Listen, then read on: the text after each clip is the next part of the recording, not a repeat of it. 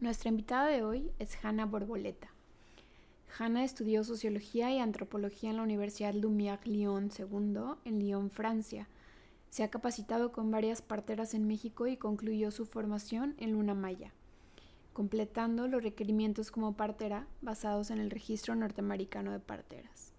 Actualmente, Hanna dirige la Casa de Partos en la Ciudad de México, es partera y es educadora para nuevas parteras en Luna Maya.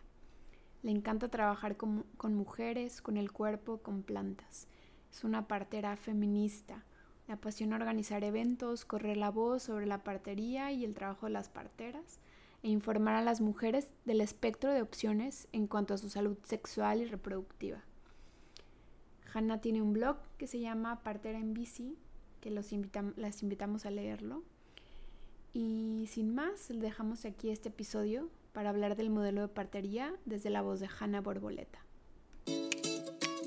Estás escuchando el podcast Hablemos del Nacimiento. Información, historias y reflexiones para hacer del nacimiento de tus hijos y el tuyo como madre una oportunidad para transformar tu vida y la de nuestra sociedad. Yo soy Alma Carmona, psicóloga, facilitadora de mindfulness. Y yo soy Pamela Serna, dula, educadora perinatal y maestra de yoga prenatal. Queremos provocar en ti curiosidad para hacerte las preguntas que necesitas y encontrar las respuestas dentro, de, ti. Escucha un nuevo episodio cada semana. Hola, ¿cómo están? Gracias por escucharnos en otro episodio más de Hablemos del Nacimiento. Yo soy Pamela y estoy muy bien en esta tarde saludando a Alma. ¿Cómo estás, Alma? Hola, Pamela. Muy bien, gracias. Qué bueno. Y pues como les comentamos en la intro, hoy tenemos una invitada especial que es Hanna Borboleta. ¿Cómo estás hoy, Hanna? Hola, ¿qué tal? Muy bien, muchísimas gracias por invitarme. Muchas gracias a ti por acceder a esta entrevista. Eh, y pues entremos de lleno porque el tiempo seguramente no nos va a alcanzar. Queremos abrir eh, la conversación con una primera pregunta que creo que es básica, pero es profundamente importante entenderlo para después adentrarnos al tema de la partería mucho más.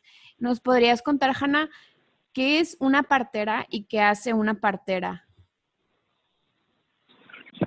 Mira, la partera es eh, la profesional que acompaña a las mujeres en su salud sexual y reproductiva y sobre todo acompaña los procesos fisiológicos y sanos de las mujeres. Eh, entonces, en, en un em, sistema de salud equilibrado, eh, aquí en México no, pero en, en otros países, eh, la cosa se maneja de manera que las, las parteras atienden al 85% de las mujeres que son mujeres sanas con procesos fisiológicos y las y los obstetras atienden a las mujeres con patologías. Eh, eso sería, digamos, la, división y la, eh, diferencia. Las parteras nos enfocamos en lo saludable, en lo fisiológico, eh, que pueden ir desde embarazo, parto y posparto, pero también las parteras podemos hacer papaniculaos, poner anticonceptivos, retirar anticonceptivos, apoyar con miomas, quistes, infecciones vaginales, etcétera.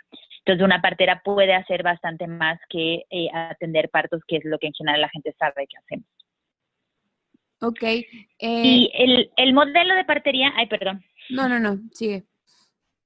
El, el, modelo de partería, eh, en pocas palabras, un poco para que se den una idea y tengan un encuadre filosófico y, teórico también de cómo trabajamos, el modelo de partería eh, es un modelo centrado en las mujeres y eso ya por sí solo ese punto lo hace otra religión.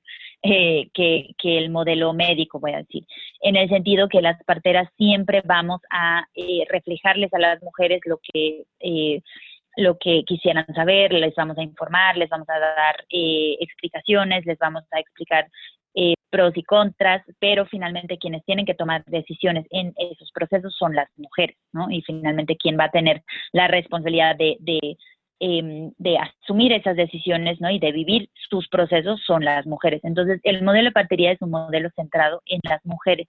Es un modelo basado en derechos humanos es un modelo que acompaña procesos fisiológicos. Eso también es súper importante porque luego en la Secretaría de Salud nos han dicho que es muy importante que nosotras no hagamos cesáreas en las cocinas, eh, lo cual nosotras un poco lo sobreentendemos, pero lo, lo, lo resalto porque sí ha habido, digamos, esa eh, duda, no sé si en broma o qué, pero no, este sí quiero dejar muy claro que nosotras sí sabemos hasta dónde nuestro alcance, digamos, va, que son los procesos fisiológicos y saludables. Eh, también es un modelo donde la partera es una profesional autónoma eh, que trabaja en red. Quiere decir que eh, yo como partera voy a tomar mis decisiones clínicas, digamos, en conjunto con la mujer. Em, yo no necesito supervisión de un obstetra, ¿no? Eh, pero voy a trabajar en red, obviamente, con obstetras, con pediatras, con eh, acupunturistas, con masajistas, con terapeutas, ¿no? Con otras personas que también puedan apoyar a garantizar el bienestar de, de las mujeres y sus bebés en dado caso. Y es un modelo basado en evidencia científica. Entonces, esos serían los pilares del modelo de partería. Hanna, entonces esto eh, no, es, no es una novedad en el mundo. Esto lleva siglos y siglos eh, existiendo este modelo de partería. Por lo que Sí, no. Sí, no, no es, no es algo nuevo. O sea, las, las parteras, eh, me atrevería a decir, es este, hemos existido siempre y, ha sido uno de los oficios pues más, más viejos de la humanidad porque siempre ha habido mujeres que han acompañado a otras mujeres en sus procesos de salud, ¿no? Mujeres que, han, que sabían un poquito más de hierbas, un poquito más de esos procesos, mujeres que ya habían parido y te apoyaban, ¿no? Eh, entonces siempre había una mujer, digamos, guía para eh, para mm, ayudarte a atravesar los procesos, fuera la primera regla, un parto, un aborto, eh, la menopausia, ¿no? Todo ese tipo de cosas, siempre ha habido mujeres que se encargaban a, apoyar a otras. Entonces, claro, la partería siempre ha existido. ¿Y cómo es que decías que en otros países atienden hasta el 85% de las mujeres? Este, no, no sé si te referías al 85% de las mujeres eh, que van a dar a luz o, en general al 85% de las mujeres en sus procesos de salud sexual y reproductiva en general. Este, y en México eh, es completamente al revés y mucho menos. Mm. Em, me refiero sobre todo a partos, em, el que las parteras hagan o no eh, eh, consultas, digamos, de salud ginecológica depende mucho del país y de la, de la em, regulación, digamos, de la partería en, en cada país. Em, pero sobre todo en los partos, ¿no? Este, en, en varios países donde la partería sí está regulada, digamos, y reconocida, las parteras son las que eh, atienden a las mujeres sanas, eh, ya sea en casa o en casa de partería o en hospital, y las y los obstetras atienden a las mujeres con alguna patología, ya sea previa o bien desarrollada en el embarazo. Ahora, ¿por qué es eso así en otros países y en México no? Eh, y al revés. Em, es, una, es una buena pregunta que eh, se entiende sobre todo viendo la historia de la partería en cada país, ¿no? O sea, hay, hay, em, hay países, y México es uno de ellos, donde la, el esfuerzo para erradicar la partería ha sido muchísimo más eh, pesado y, fuerte que en otros, ¿no? En otros países la partería ha, digamos, sobrevivido mucho más fortalecida que en México, ¿no? Igual eh, en todo el continente eh, americano, de hecho, o sea, desde Canadá hasta Chile, la partería en general no, no tiene buenas bases. Sí hay, este, por ejemplo, en Canadá está mucho más reconocida, misma cosa, en, justo en Chile y Argentina, es chistoso que los, los dos extremos, ¿no? Pero Estados Unidos, México, o sea, todos esos países donde, donde claro que existen parteras, eh, hay poca, hay poco reconocimiento, ¿no? Hay poco, hay poco apoyo y repito, tiene que ver con la historia que ha tenido la partería y con el esfuerzo para, eh, para eliminarla desde los gobiernos, desde los gremios médicos, esfuerzo que también ha existido en, en muchos otros países, o sea, Europa, Asia, África, o sea, la partería ha tenido, digamos, ese... Eh, eh, esa discriminación, voy a decir, desde más o menos desde hace más o menos 200, 300 años, que se inventó la obstetricia como, como campo profesional. Eh, porque claro, antes de eso las mujeres daban a luz con partera sí o sí, ¿no? Se inventa la obstetricia y entonces son por primera vez hombres que incursionan en un espacio antes meramente femenino, ¿no? O sea, antes de eso, pues ningún hombre estaba en un parto ni como marido ni como médico. Eh, sí, sí, bien, sí, siempre han existido, digamos, eh, sí, pueblos, tribus, ¿no? Este, algunos grupos humanos donde sí eh, los parteros eran hombres, por ejemplo, ¿no? O sea, que, que esa particular actividad se, les, se les daba a algunos hombres o chamanes, ¿no? ese tipo de cosas sí han existido, pero en general eran mujeres, ¿no? Entonces se inventa la obstetricia, ¿no? O sea, se inventan las, las, este, se inventan las universidades, la medicina, ¿no? Como carrera, etcétera, eh, la obstetricia y entonces eh, hay un montón de hombres que ahora incursionan a procesos del cuerpo femenino del cual no tienen ni idea, ¿no? Entonces, eh, ustedes se imaginan si hoy no saben dónde está el clítoris, pues hace 300 años menos. Entonces, realmente mucho del, del, conocimiento que ellos fueron ganando sobre el cuerpo femenino lo fueron sabiendo de los cuerpos muertos de las mujeres que habían fallecido eh, después de dar a luz. Eh, cosa que también en los hospitales aumentó muchísimo con la invención de los hospitales por las infecciones intrahospitalarias, ¿no? Que en casa no se daban. En casa, ciertamente, la, la razón de muerte materna era alta, ¿no? Este, em, por muchas, muchas razones, pero en hospital se, se sumó, digamos, esa parte de la, de la infección puerperal, de la cual las mujeres se, se morían en masas durante casi 200 años antes de que la obstetricia dijera, oh, nos tenemos que lavar las manos, ¿no? Entonces, eh, claro, con el lavado de manos, la invención de antibióticos, ¿no? Eh, desde, el, desde el siglo XIX, muchas intervenciones, digamos, de estilo de vida, ¿no? Mejor comida, agua potable, etcétera. Todo eso obviamente hizo que toda la práctica fuera mucho más, eh, más segura. Sin embargo, las intervenciones que hoy en día, por ejemplo, se hacen en, en los partos, eh, se basan en lo que ¿no? hace dos, trescientos años veían en cuerpos muertos ¿no? Eh, y en mujeres acostadas. ¿no? Entonces, eh, durante todos esos años ha habido este, una, un intento pues de quitar la partería de ahí, de quitar a las mujeres, de retratarlas como ignorantes, como sucias, como tontas, ¿no? y había, en Estados Unidos, por ejemplo, hubo campañas con afiches de eso, o sea, había carteles en la calle hablando de las parteras diciendo que eran sucias y y si las mujeres en serio se atrevían a dar a luz con esa sucia eh, señora.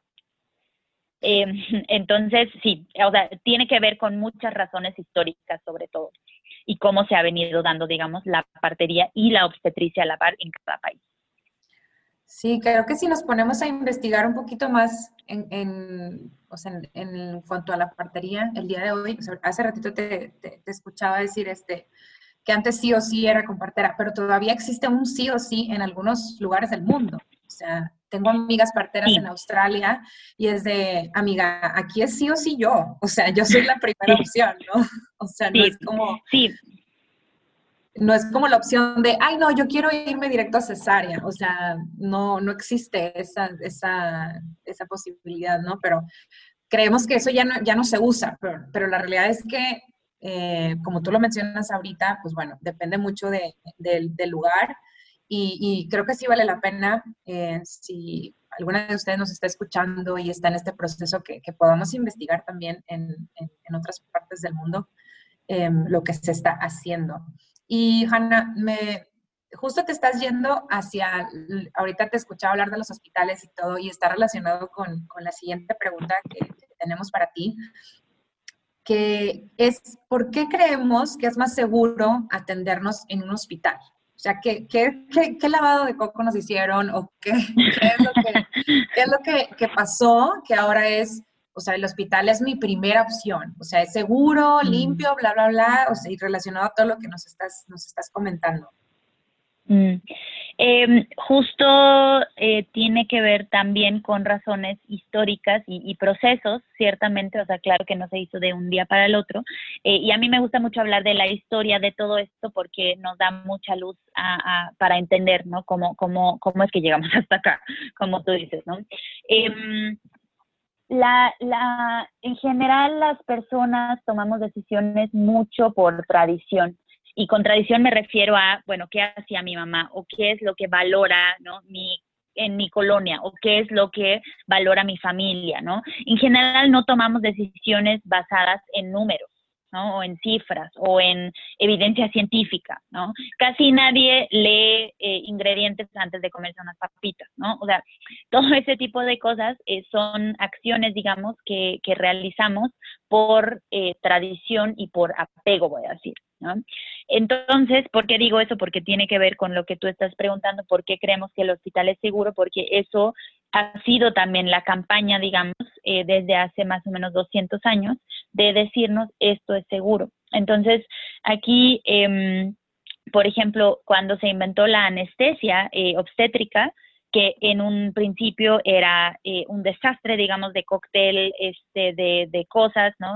como para, para dormir a las mujeres, hacerlas olvidar el proceso, o sea, era, era una bomba, em, que pero eso también, este, eso también hizo que el parto poco a poco se fuera trasladando al hospital, porque esa anestesia, las mujeres poco a poco fueron sabiendo que había una posibilidad de anestesia, de no sentir dolor, dijeron, ah, yo quiero eso, pero claro, esa opción solo la tenías en un hospital, ¿no? Entonces, eso ayudó a que el parto se trasladara al hospital.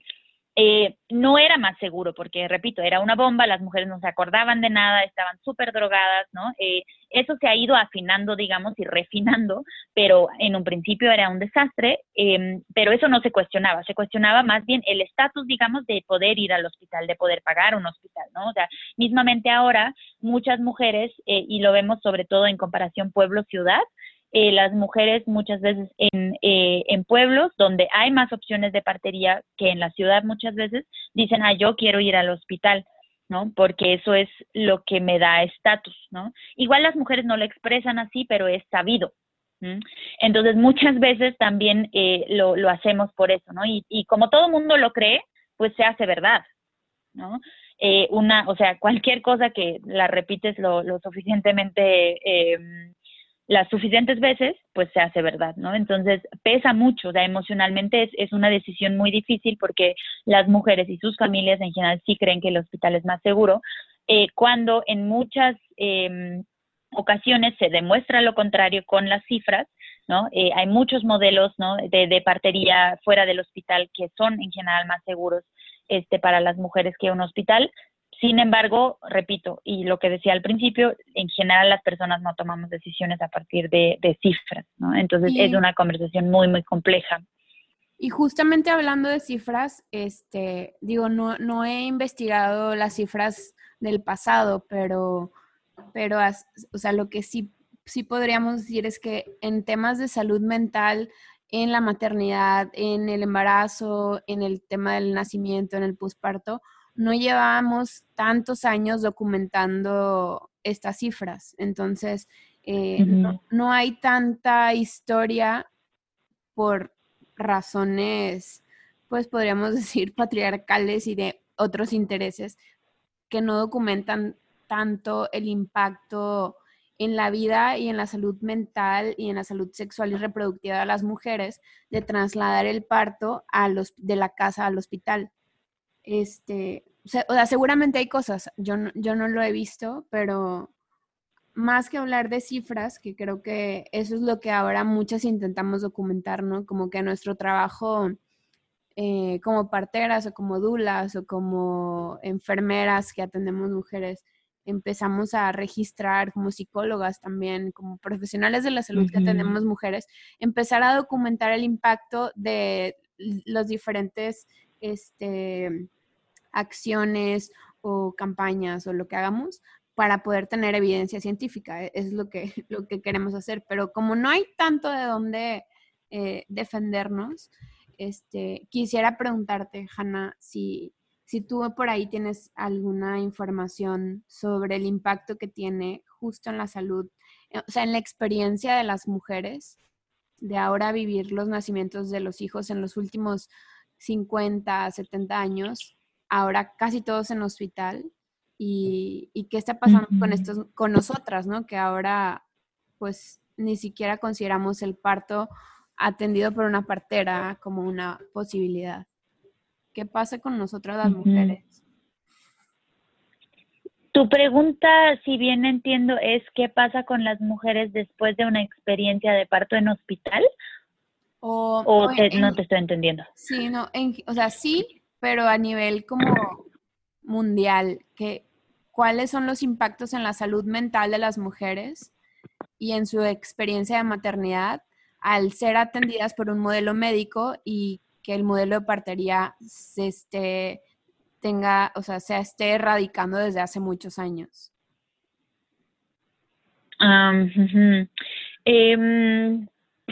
Pues como tú dices, no hay mucha evidencia porque, eh, claro, como todo lo femenino, eh, pues tiene poca importancia en esta sociedad, pues la partería igual y la salud sexual y reproductiva menos.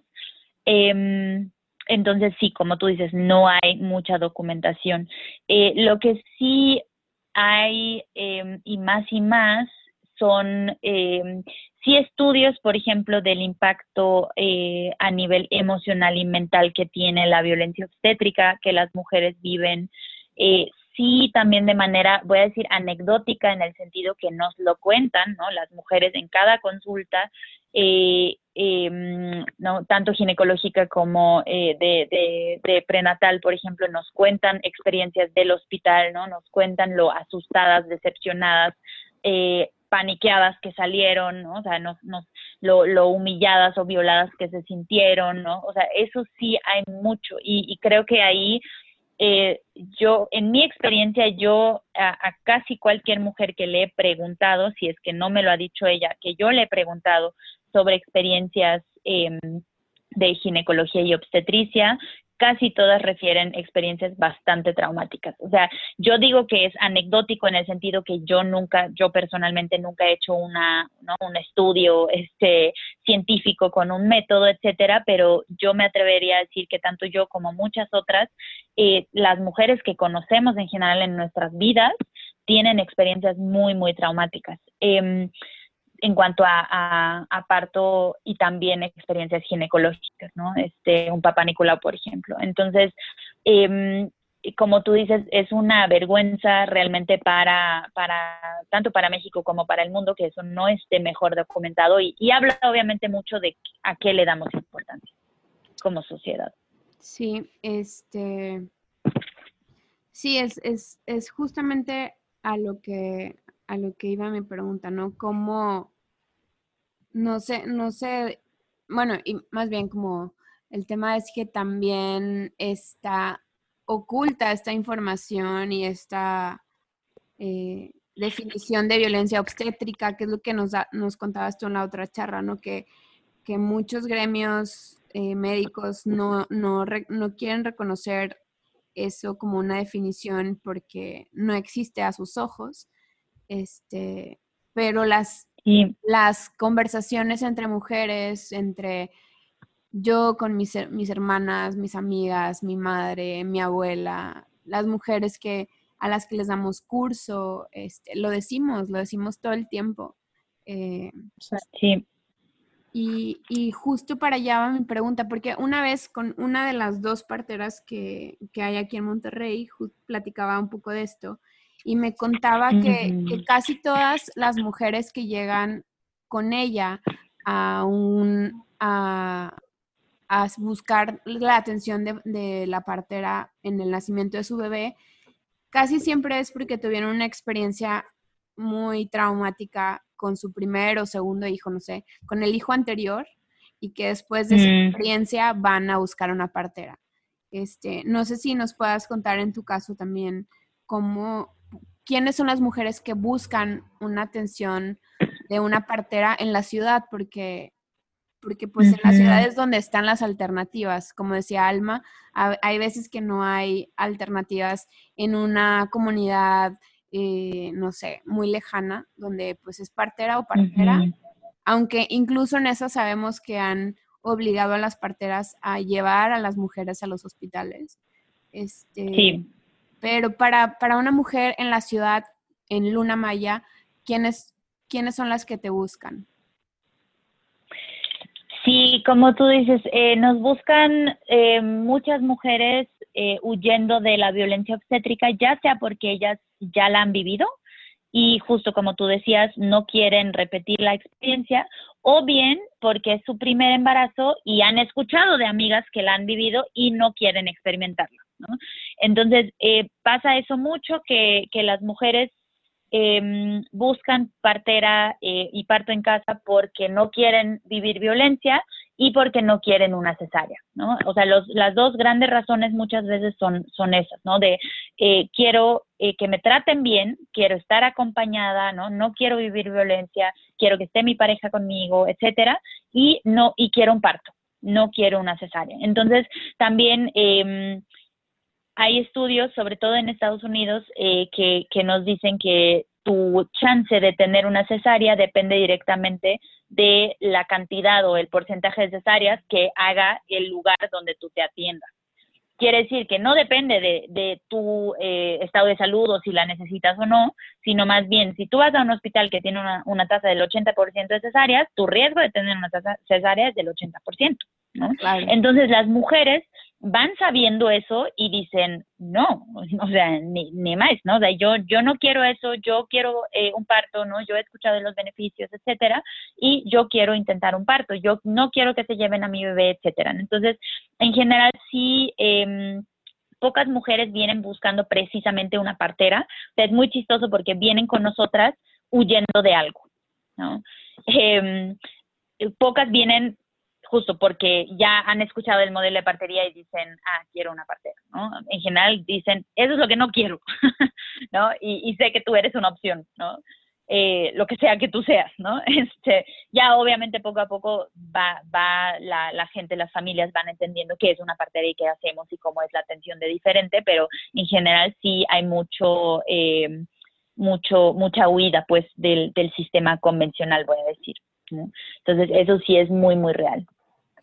Y es que creo que es súper importante, Hanna, que, que, bueno, también Pamela, que podamos definir, ahorita que hacíamos esta pregunta, ¿no? De por qué creemos que es más seguro atendernos en un, en un hospital o por qué creemos que es más seguro para ir a un hospital. Se poder definir seguro, o sea, ¿por qué tomamos esas decisiones? Encasillamos el momento del parto en, o sea, como ciertas cosas, de que sea parto o que no sé, algo tan que, que no me muera, o sea, no sé, no, no, muchas veces dicen que es como si algo sale mal, que estén todos los aparatos que, que, pueda necesitar mi bebé o yo para, para eso. Y justo, este, eh, no sé si ibas a decir algo más, Alma. Sí, bueno, pues, me imagino que para allá vas tú también, o sea, pero que, que podamos empezar a, a, resignificar lo que es este tema del nacimiento. O sea, no es nada más eso, o sea, sino es toda una experiencia.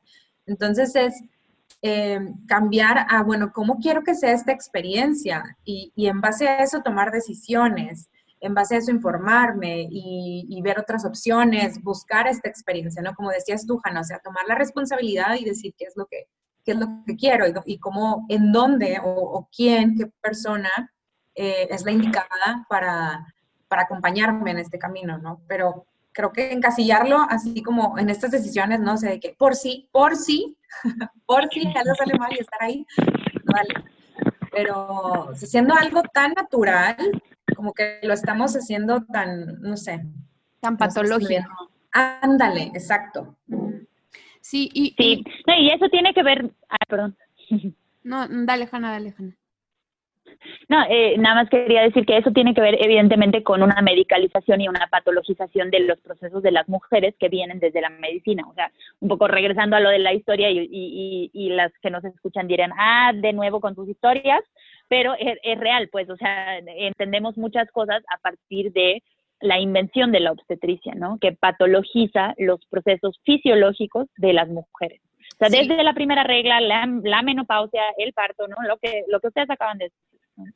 Sí, que todo eso es parte de la salud de la mujer, o sea, de un bienestar, de una evolución y desarrollo de su cuerpo natural, sin, sin nada que esté mal, o sea, que te baje es sano, que te embaraces es porque estás sana, que, que ya no estés reglando es sano porque es el ciclo de la vida y es la naturaleza. Exacto. Este, y justo eso quiero decir porque a veces usamos estas palabras y yo las uso mucho también en el curso que doy como no es un dolor patológico, pero cuando hablamos de patología en el, en el área médica nos referimos a que no es un proceso de enfermedad, sea, que no está mal algo.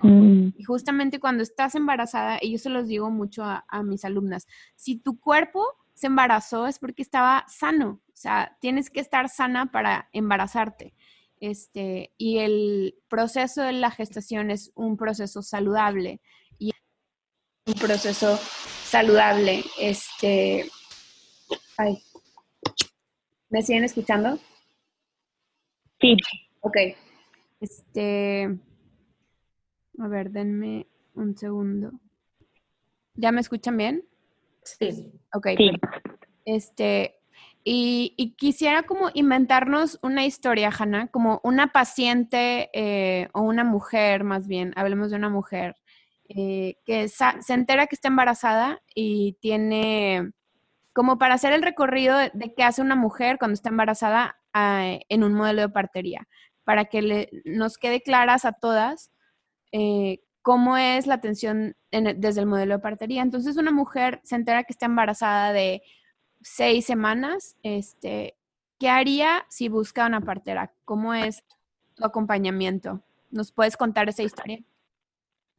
Em, en general, las, las mujeres nos empiezan a buscar, nos empiezan a, a, contar un poco justo dónde están en el embarazo, qué ha pasado hasta ahora, cómo se han sentido, ¿no? Y para las parteras realmente es súper importante conocernos bien con las mujeres y con, sus familias, ¿no? Porque en esa relación de comunicación, de, de confianza, de, de, cariño también, también eh, está la seguridad de todo este proceso, ¿no? Porque nosotras nos conocemos tan bien con las mujeres que sabemos cuál es la normalidad, ¿no? De, de ellas, tanto en lo emocional como en lo físico. O sea, sabemos su presión normal y también sabemos cómo es ella, pues, ¿no? Entonces, eso también muy rápidamente nos permite saber cuando algo se está saliendo de lo normal. Entonces, eh, si ella empieza a, a, buscar una partera, entonces en general las, las parteras vamos a preguntar desde, pues, cómo te has sentido, cómo te sientes con la noticia del embarazo, ¿no? Emocionalmente, ¿qué, qué tipo de, pues, de trancazo ha sido esto, ¿no? Y qué, qué, qué, qué emociones ha habido, ¿no? Porque obviamente es una noticia, pues, que conlleva muchas emociones y sentimientos encontrados, ¿sí, ¿no? Entonces, eso nos importa saber, nos importa saber cómo come, ¿no? Qué es lo que le gusta comer, cómo la podemos apoyar a estar mejor también desde la nutrición. Eh, apoyarla obviamente en decisiones que, que tiene que hacer, ¿no? Este, eh, en cuanto a, a, justo, ¿no? El, el cómo atravesar distintas, eh, distintos achaques, distintas cosas que surgen, miedos, deseos, ¿no? Entonces, las consultas en general en partería son largas y aquí yo hablo de partería fuera del hospital. Eh, es importante que sepan también que donde la partería está regulada y donde las parteras también trabajan en hospital, por ejemplo, en Inglaterra, la consulta con una partera en hospital también va a ser de 15 minutos como aquí en el INS. ¿No? Entonces, es importante aquí eh, entender que lo que yo estoy platicando es partería extra hospitalaria, Eh, entonces, porque nosotras tenemos ese gran privilegio, digamos, eh, y también esa gran, em, o entendemos mucho, creo, esa gran importancia del tiempo, ¿no? De trabajar con tiempo, porque los procesos de la gente y, y, y, mucho más allá del parto, evidentemente, lo, los procesos de las personas necesitan tiempo, ¿no? Entonces, eh, con lo que nosotros trabajamos es también con mucha paciencia, ¿no? Porque hay mujeres que pasan por todo, ¿no? Eh, claro que también enviamos algunos estudios, estudios de sangre, estudios de orina, algunos ultrasonidos, etcétera, pero eh, la atención no es solamente una biometría hemática, ¿no? La atención es mucho más allá de eso. Entonces, eh, son consultas mes con mes, nos vemos, platicamos, estamos obviamente eh, pendientes si ella necesita algo entre una consulta y otra, ¿no? Estamos en contacto. Eh, las mujeres siempre este, tienen nuestros números, nos pueden hablar, ¿no? Este, si hay cualquier cosa que la asuste, que la haya sacado de onda, etcétera, ¿no? Acercándose al parto, obviamente también estamos en, en, en contacto más cercano, ¿no? Y en algún momento dado, pues se va a empezar a dar el proceso del trabajo de parto, ¿no? Vamos a decir, ok, ya quieres venir o vamos nosotras, ¿no? Este, y ya nos vemos, ¿no? Hasta que, hasta que nazca este, tu bebé, pero es mucho acompañamiento y mucha presencia, sobre todo, diría yo. ¿Qué pasa? Porque esto me, me preguntan mucho y, y es como la, la razón por la que muchas mujeres deciden que la seguridad está en el hospital, eh, ¿qué pasa si una partera ve que, por ejemplo, este, una placenta está previa, o sea, que la salida hacia el canal vaginal está tapada por una placenta? ¿Qué, qué hace una partera uh -huh. cuando, cuando identifica este tipo de cosas? Eh, ahí sí, eh, explicarle a la mujer que es importante que su el nacimiento de su bebé eh, sea por cesárea, ¿no? Claro que hay cesáreas que son que, que, salvan vidas y que son indicadas y que son importantes que se hagan, ¿no? Por la vida de la mujer y de su bebé como tú lo comentas, en una, en una eh, placenta previa. ¿verdad? O sea, ahí si la detectamos en un ultrasonido, eh, la, la, siguiente conversación es justo, ¿sabes? Que si esa placenta no se mueve hasta la semana 32, 34 más o menos, pues eso no va a ser, no va a poder ser un parto ni en casa ni en hospital por seguridad tuya y de tu bebé, ¿no? Entonces, ahí es obviamente importante y tener muy claro cuáles son las indicaciones reales de la cesárea, ¿no? Em, ahora, eh, esa, ese tema que tú acabas de, de, empezar de, de, los traslados o de, qué hace una partera cuando algo se sale de lo fisiológico, eh, también siempre hablamos de eso con las familias, ¿no? Este, ¿Cuál va a ser su plan B? ¿Cuál va a ser su hospital de traslado? ¿A dónde iríamos si en el parto tuviéramos que trasladar? Eh, en general, eh, las, la gran mayoría de, de, traslados que las parteras hacemos, aproximadamente el 98.5%, y eso es, es, verdad para parteras aquí en México como para las parteras en China, eh, son traslados de no emergencia. Quiere decir que son traslados eh, donde lo que pasa es que el parto no avanza, pero mamá y bebé están bien. ¿no? Eh, lo único que no... Perdón, ¿nos puedes repetir el porcentaje, Hanna, porque no escuché bien? Sí, el 98.5% de los traslados de la gran mayoría de parteras en el mundo son traslados de no emergencia. Okay. Entonces, eh, quiere decir que la mayor parte eh, de las razones por las cuales nosotras las parteras trasladamos es porque el parto se estanca, el parto no avanza, la mujer tiene contracciones, eh, pero ella no dilata, su bebé no baja, ¿no? Por alguna razón hemos intentado ya de todo, que si la tina, que si el calor, que si el agua, que si el rebozo, que si las posturas, que si las hierbas, que si la homeopatía, que lo, ¿no? Que si un masaje, que lo que ustedes quieran y pues nada se, se desbloquea. ¿No? Entonces ahí es importante ir a un hospital, ya sea por una epidural, ¿no? Que es eh, la anestesia, ¿no? Eh, eh, para igual descansar un ratito y después a ver si se ha relajado lo suficiente como para continuar, ¿no? Tal, hay mujeres que con una epidural ya terminan después el parto. Eh, o bien también oxitocina sintética para acelerar las contracciones por si no hubiera, o bien una cesárea. ¿no? Esas son las tres cosas, los tres juguetes, digo yo siempre, que en casa no tenemos y que en un hospital sí tiene. Entonces, por eso sí vamos. Y repito, esos son la mayor parte de traslados que hacemos. Traslados de emergencia son muy, eh, son muy raros. ¿Por qué? Porque las, las parteras trabajamos con mujeres sanas. Entonces, claro que al trabajar con mujeres sanas y embarazos sanos, las complicaciones son muy poco probables, no imposibles, ¿no? O sea, como ustedes decían hace rato, esa cuestión del riesgo, ¿no? Que nos asusta siempre, eh, creo que también como sociedad tenemos una tarea muy grande de hablar sobre qué significa el riesgo para, para nosotras, ¿no? ¿Qué significa el riesgo en salud? ¿Quién asume qué riesgo, no? ¿Es más riesgoso un auto o una bici? ¿Por qué una bici? ¿Por qué un auto, no? ¿Y con qué riesgo me siento yo cómoda?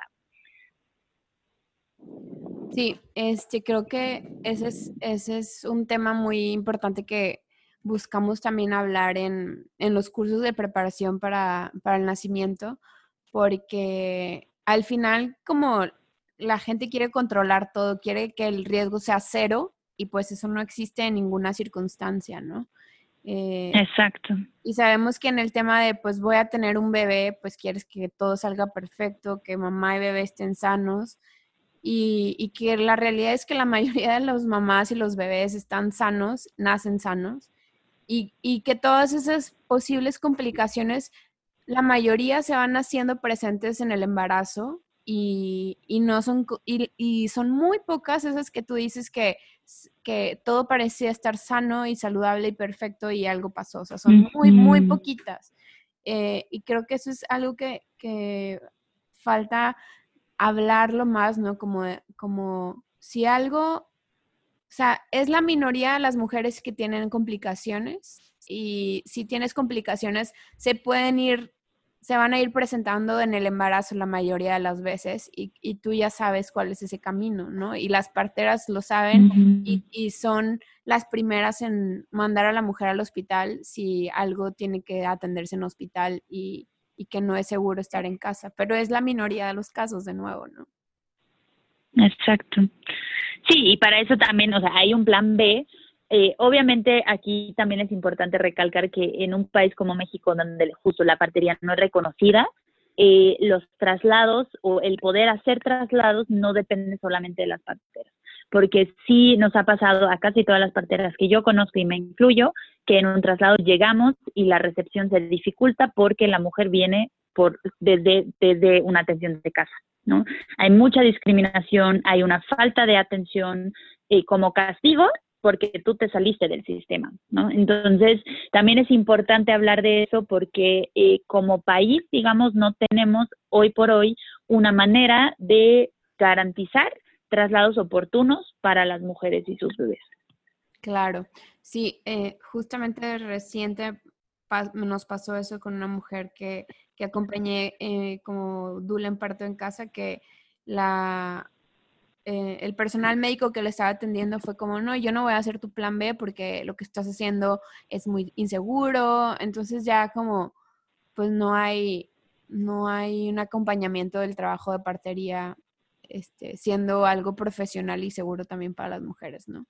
Este, y justo ahí, se, ahí entra como esta, eh, esta cultura del miedo hacia, hacia la fisiología del nacimiento y, la salud de la mujer y el bebé. Y otras cosas, ¿no? Ya entramos en temas de competitividad y todo, o sea, las personas que yo conozco en, Australia o en Canadá es como, somos una red, o sea, trabajamos en conjunto, o sea, no eres mi competencia, este, pero bueno, aquí en Monterrey, no quiero hablar de todo México, pero al menos aquí en Monterrey se ve mucho eso todavía. Este, mm. Pero ese es un tema así para todo un podcast, todo ese tema todavía que mm, nos gustaría luego poder invitarte.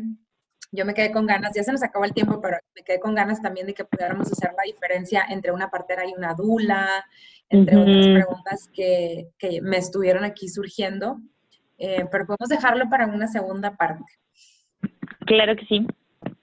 Muchísimas gracias, Hanna. Creo que es una buenísima introducción para ir eh, familiarizándonos más con esto, porque hay pocos, pocos lugares eh, donde encontrar esto, esta información, y, agradecemos también como la oportunidad que, que, que, nos da la situación actual con el coronavirus de, de, poder, de poder hablar más de, parir en casa o en centros de parto, fuera, total. fuera del hospital. Totalmente. Muy bien, pues. Muchas gracias a ustedes por invitarme. Gracias, Hanna. Gracias, gracias a todos y a todas por escucharnos y hasta la próxima. Cuídense mucho.